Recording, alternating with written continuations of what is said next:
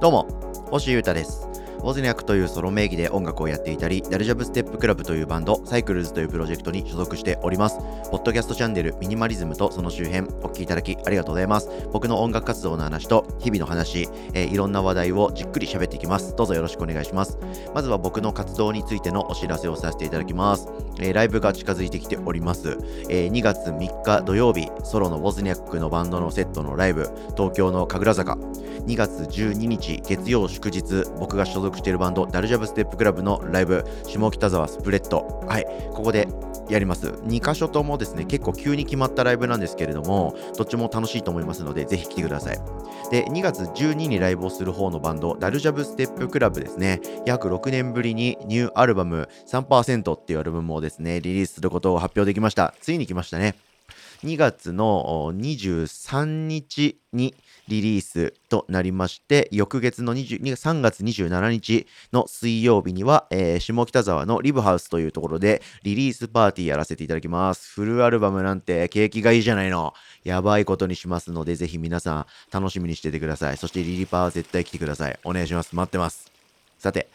今日はですね、えーすごくフランクな話を、ちょっと短い時間になるかもしれないですけど、しようと思います。活動の話の感謝と、あとは習慣とか物事の継続についての話ができるのではないかなと思っています。気楽に聞いてください。いつもにも増して気楽に聞いてください。えー僕ですね、YouTube で、えーボブスレーラジオっていう名前でですね、生配信のトーク番組みたいなのをやってるんですよ。これ、毎週やってまして、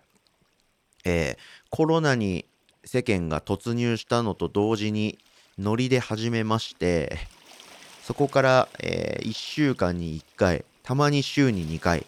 ごく稀に1週間丸ごとお休みという形で、えー続けまして、えー先週の土曜日にですね、200回記念号っていうのをやってきました。てか200回まで行きました。はい。で、200回ってさすがにこう節目すぎるので、えーいつもはね、スタジオみたいなブースで撮ってるんですけど、ちゃんとこう、お客さんも来れる一般の環境でやらせていただいて、えー下北沢のエラの上のバースペースがあるんですけど、アップっていう場所、そこでやりまして、えーゲストもたくさん呼びまして、えーリスナーの皆さんに観覧来ていただけて、そこでこう乾杯したりとかしながら、その現場グッズも特別に作っていったりとかしながら、で、配信が終わってからその現場の方とのんびり打ち上げトークみたいなのをのんびりしながらという感じのスペシャルナイトをやってきました。はい。改めてチェックしていただいた皆さん、ご来場いただいた皆さん、ありがとうございました。その様子はアーカイブで残ってますので、えー2時間半ぐらいかな、YouTube の方でも見れますんで、ぜひ見てください。トリコのヒロヒロが100回ぶりに出てくれたりしてますんで、楽しかったですね。ありがとうございました。まあそういうことをやってきまして、今日はそれに関する話です。で、えー基本的に皆さんにこのチャンネルを通してお伝えしたいことは、えー200回もお付き合いいただいてありがとうございましたということしかありません。基本的には。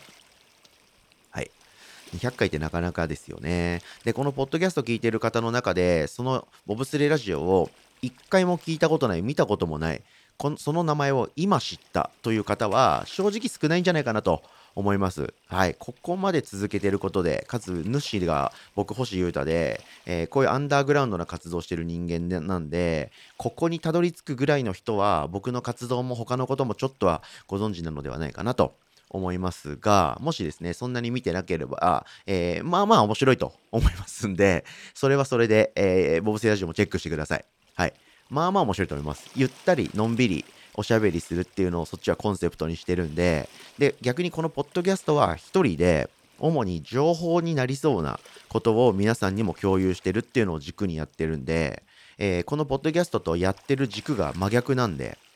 この僕のこのポッドキャストみたいな面白い情報とか新しい感覚とかを知りたい方にとってはちょっと退屈かもしれないですけどもうちょっと肩肘張ってないゆるい喋りを聞きたい。なんでこいつはこんな意識高い話をこのポッドキャストでし続けてるんだって方にとってはあボブスレーラジオを見た方が私僕は性に合ってるのかもって思うかもしれません。はい。どっちも楽しんでもらえたら嬉しいんですけど。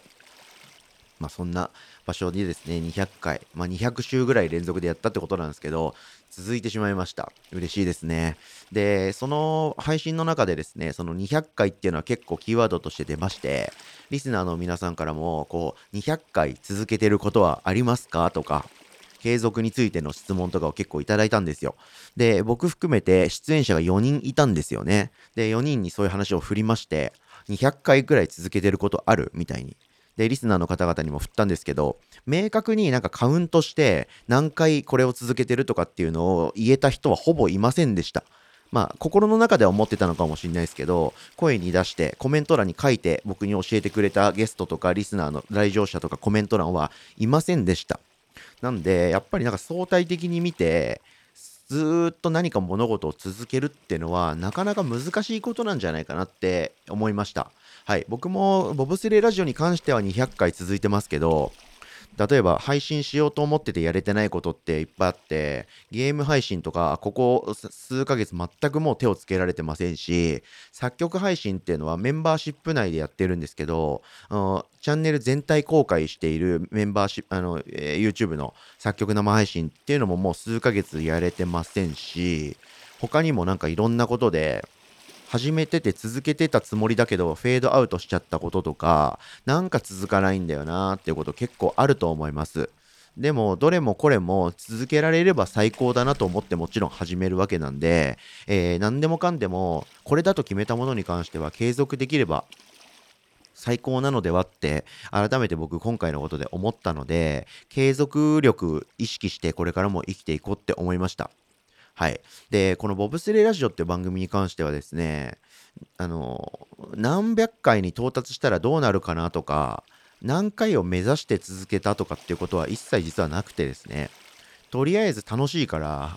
続けてたってだけなんですよね。はい。ひたすらなんか継続したらその先に何かがあるかもしれないとか思ってなかったんですよ。はい。てか何かを